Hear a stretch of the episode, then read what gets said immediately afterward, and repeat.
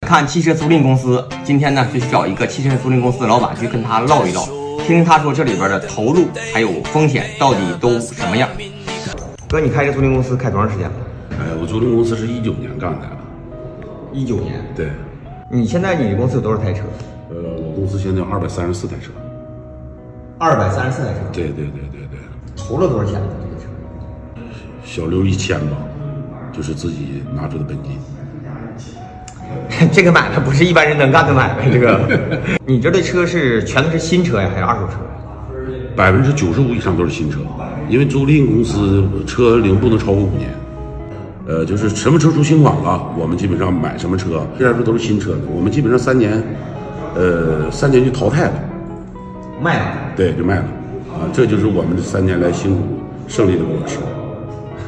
三什么三年来辛苦的胜利的果实， 就是你三年，你三年把能把这台车租回来，是这意思吗？对对对，我们租车这行业呢，原来应该是在两年就能回本儿，两年到两年半，现在是三年到三年半回本儿。是因为车便宜啊，还是啥？车便宜了呗，车越来越便宜了。原来我们租个车哪有低于二百块钱的时候，现在是八十、九十、一百，就全往出租。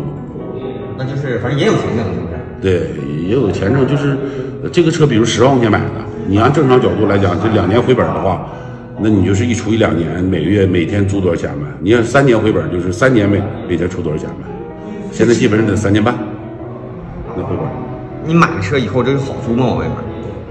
呃，这两年吧，因为随着高铁日益的那个发展，很多人都去不选择开车了，而且租赁公司现在也是说这个形成了一种大众化的一个企业。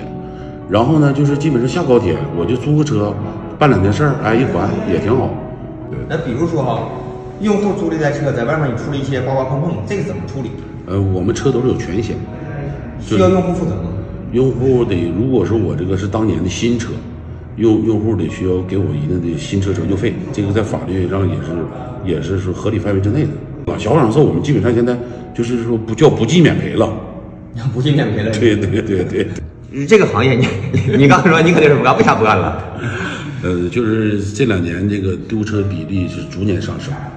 呃，原来租赁公司按正常丢车比的话是百分之六，一百台丢六台。对， 也也不少啊，真的也不少啊，一般人真干不了这个事儿啊但是所以说我们的利润是完全可以覆盖，这不是一个利润的覆盖比。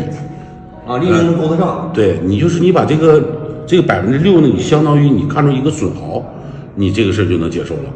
这个行业其实是一个好的行业，对，但是呢，就是因为有一些不可控的原因，麻烦很多麻烦很，多损耗很大。对，所以说，就如果说能控制得了这个的这个事儿，那么这是个好行业，对吧？嗯对如果控制不了，还是别碰。对是这道理吧？因为损耗比较高， 太高了。这太高了，一百台车嗯没六台。这这是原来的数据，现在一百台车得没三十台。随着疫情发展。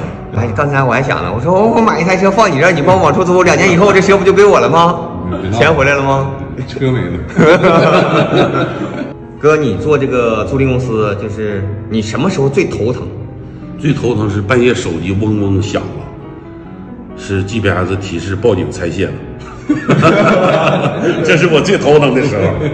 你发现了他拆你 GPS 的时候，你说你当时是个什么心情？那个时候，当时就相当于是孩子让人抱走了，完了你还无能为力， 就跟鬼子进村扫荡是一样一样的。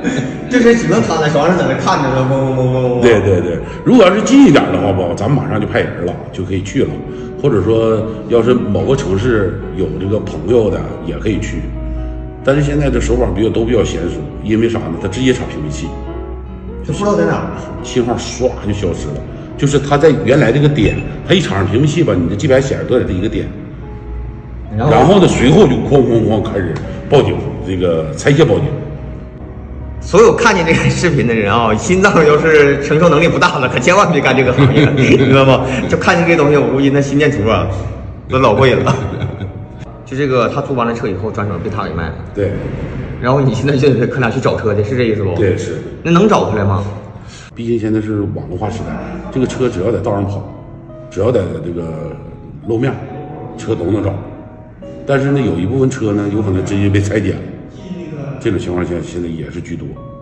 在你这儿租了一台车，嗯然后回头出门以后让他给拆成零件了，对然后把零件给卖了，对，这个你是真找不回来了吧？嗯，那确实找不回来，只能说如果报案之后，就这个人也是会受到法律的制裁。啊、这在我公司已经发生过好几起这种事件了。这就是单纯的损失了呗。对，纯纯的损失，就是车就剩个壳了，控制好风险，别给骗子一个可乘之机。怎么能看出来租车的人到底他是不是骗子？那我要是能看出来的话，我就不干这行了，我去帮各租赁公司，我去我去帮他们去看谁是骗子，就是完事儿。因为也对这个 GPS 监控了，呃，行驶轨迹了，你一定要是多点分析。你开完车，他就马上进修理厂，这个一定是不正常。